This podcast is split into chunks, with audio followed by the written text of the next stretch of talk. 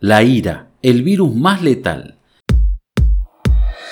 Aquí comienza un nuevo podcast de desarrollo personal con Pablo Ballarino, el jardinero de la mente. Sigue disfrutando de todo el contenido en métodoalfa.com.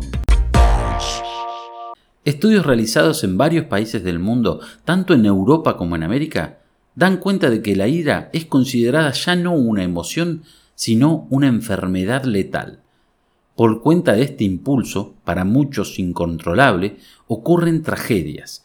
Esposos que matan a su pareja en medio de una discusión, amigos que se atacan entre sí o simples desconocidos que se dejan llevar por la ira.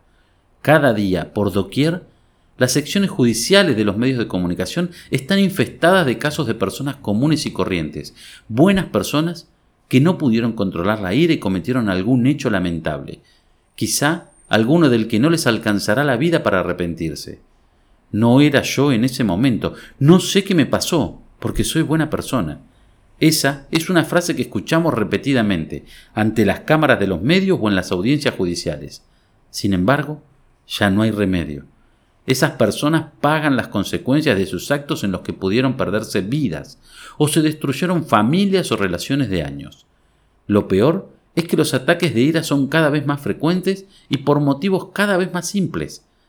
Si tú vas desprevenido por la calle y distraído mientras consultas el celular, tropiezas con alguien, perdón, no lo vi, le dices con decencia. Pero la respuesta no es la que tú esperas. Iracundo, el tipo le emprende a golpes contra ti y tienes suerte si no está armado. Lo mismo sucede cuando vas en el auto y sin intención le cierras el paso a otro coche. Las represalias no se hacen esperar. Las explosiones de ira son una creencia limitante, una mala programación mental que aprendimos en nuestro entorno y que nos reforzaron a través de la televisión y el cine. Los latinos, sobre todo, somos muy dados a seguir los culebrones porque nos vemos reflejados ahí tal cual somos, en especial a través de nuestras miserias. Nos envían el mensaje de que en un ataque de ira podemos hacer justicia por nuestras propias manos. Entonces, cuando nos enfrentamos a una situación en la que somos incapaces de controlar la ira, recurrimos a esas justificaciones aprendidas. No sé qué pasó, estaba fuera de mí, ella me provocó y no me pude controlar, y muchas otras más. Manifestaciones que se dan cuando tu hijo no te hace caso, o comete una travesura, o cuando tu mascota ensucia la cocina que acabas de lavar. La ira, en sus más tenebrosas manifestaciones, se nos volvió un hábito. Aprendimos a convivir con ella, a justificarla, a creer que está bien. Y no, no está bien. Y no, no es una emoción incontrolable. Y no, no tiene por qué ser una conducta aceptable y tolerable. ¿Y sabes qué es lo peor? Que la ira, como emoción, no es negativa en esencia, es un mecanismo de defensa en situaciones específicas. Creemos que la ira es un recurso de los poderosos, de quienes están arriba de nosotros en la escala de autoridad, y eso no es cierto. La ira, por si no lo sabías, es una de las tantas manifestaciones del miedo. Por eso, afirmo que no es negativa en esencia, actúa como un toque de alerta, como un llamado de atención a los sentidos, cuando la mente subconsciente siente que hay riesgo o un peligro inminente. Sin embargo, no en todas las situaciones de riesgo o peligro inminente reaccionamos atacando a una persona o le provocamos la muerte. ¿Sabes eso qué significa?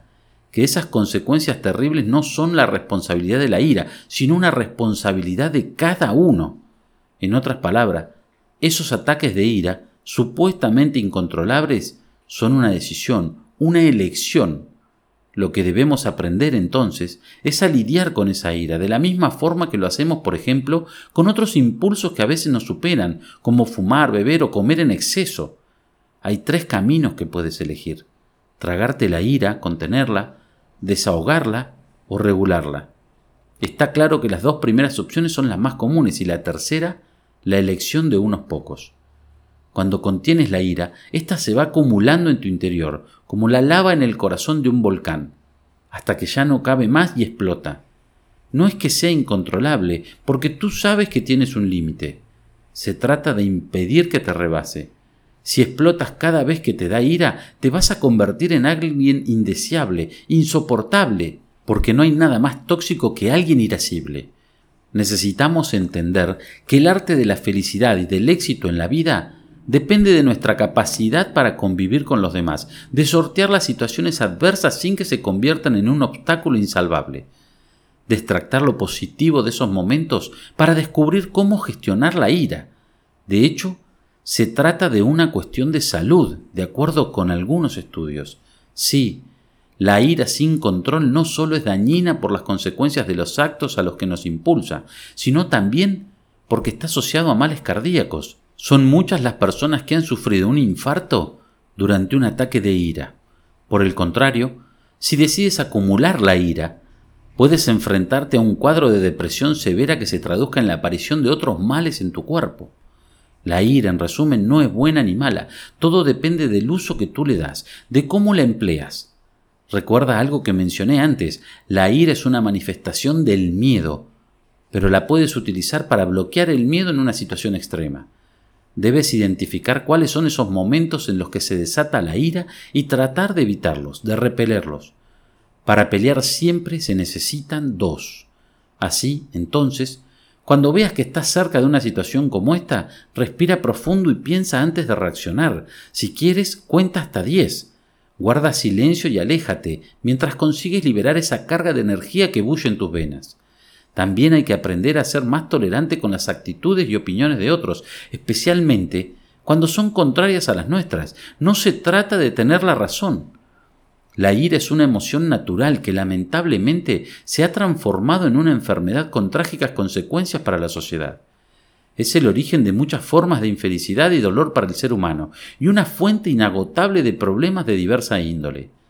Dado que no la podemos erradicar al 100%, nuestra tarea consiste en aprender, aprender a gestionarla racionalmente para evitar sus nefastas consecuencias. Aprender a gestionar la ira y todo lo que ello supone no es algo que vayamos a aprender rápidamente. El proceso de reprogramación mental requiere al menos 12 principios básicos, tal como lo enseño en el método alfa. Te repito, la ira es sinónimo de miedo, de impotencia, de querer controlar todo y a todos. La única forma de controlar la ira es aprendiendo a controlar tu mente y los impulsos que tienes. Me tomó años lograr reprogramar mi mente y así logré alcanzar la abundancia y la plenitud. ¿Y tú? ¿Qué estás esperando? Aquí finaliza este podcast del jardinero de la mente. Sigue disfrutando de este y otro contenido en métodoalfa.com.